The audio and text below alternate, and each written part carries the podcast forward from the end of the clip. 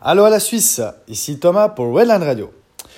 Avant de vous parler de mon après-midi à la plage et surtout du coucher du soleil depuis le volcan Aleakala, je vais vous en dire un peu plus sur ce volcan. Il se trouve sur la partie sud-est de l'île de Maui et culmine à 3055 mètres d'altitude. Aleakala signifie maison du soleil en hawaïen. Et depuis son sommet, la vue sur le soleil levant comme le coucher est magnifique, ainsi que sur les îles alentours et même l'île d'Oahu au loin. La circonférence de son cratère en sommeil est d'environ 34 km pour plus de 900 mètres de profondeur. Il semblerait que la dernière éruption ait eu lieu en 1750. C'était donc notre trajet pour ce soir. Mais avant ça, petit tour dans le nord-ouest de l'île et plus précisément dans le village touristique de Lahaina. Ce village est composé principalement d'une avenue centrale, des petites maisons de plein de couleurs différentes et de deux étages maximum qui comprennent principalement des boutiques et restaurants. Donc ça a été l'occasion de faire un petit peu de shopping. Et je vous jure, mettez-moi dans des magasins de fringues et je deviens fou. Mais avec les années, j'arrive maintenant un peu à me contenir.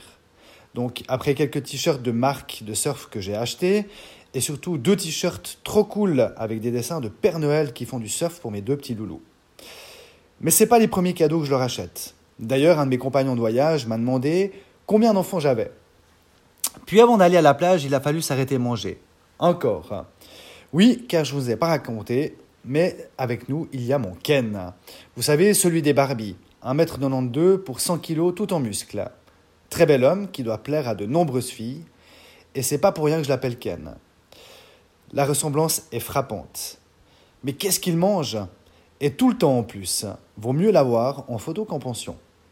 Donc une fois mangé en nourri, nous sommes allés sur une très belle plage de sable et cocotiers, sans vagues, pour profiter de notre après-midi. Après ma petite marche habituelle en bord de plage, ça a été partie de frisbee. Une grande partie de frisbee où tu fais exprès de l'envoyer dans l'eau et c'est celui à qui fera le plus beau plongeon pour le rattraper. Après cet après-midi détente et une petite halte pour nourrir la bête, à nouveau, nous avons pris la direction du volcan pour voir le sunset. Il faut donc partir de 0 mètre d'altitude pour grimper à 3055 mètres. Notre route ayant été stoppée par l'arrêt nourriture, nous étions un peu à la bourre pour arriver au sommet pour voir le coucher du soleil. Mais vu qu'on est en Suisse, ça va. Les routes de montagne, on connaît. Arrivé à l'entrée du parc, il faut payer l'entrée, et là, c'est la file de voitures. En tout cas, 10 à 15 bonnes minutes d'attente mais on n'est pas sûr que le soleil nous attende. Vu que l'on avait déjà pris notre billet à l'avance, imaginez-moi assis sur le capot de la voiture, le billet à la main, dépassant la file de voiture et passant la barrière avec la contrôleuse qui crie qu'on n'a pas le droit et moi qui lui tends billet pour lui montrer que l'on l'a déjà payé. Donc on est passé et on a filé vers le sommet du volcan.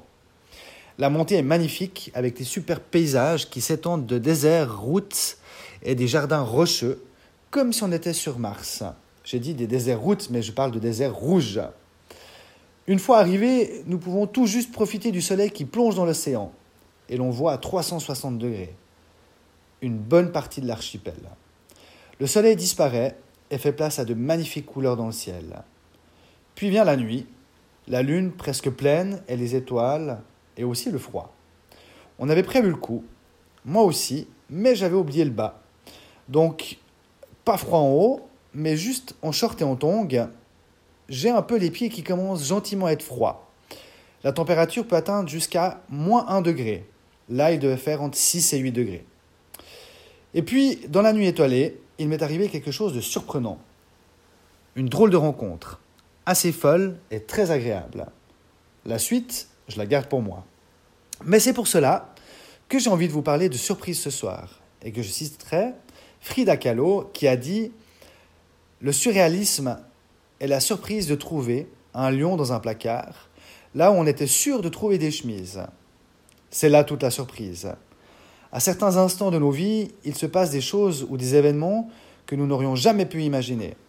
Cela rejoint ce que je vous disais hier soir. Il faut garder espoir. Il faut continuer d'avancer, si ce n'est juste pour le goût des surprises.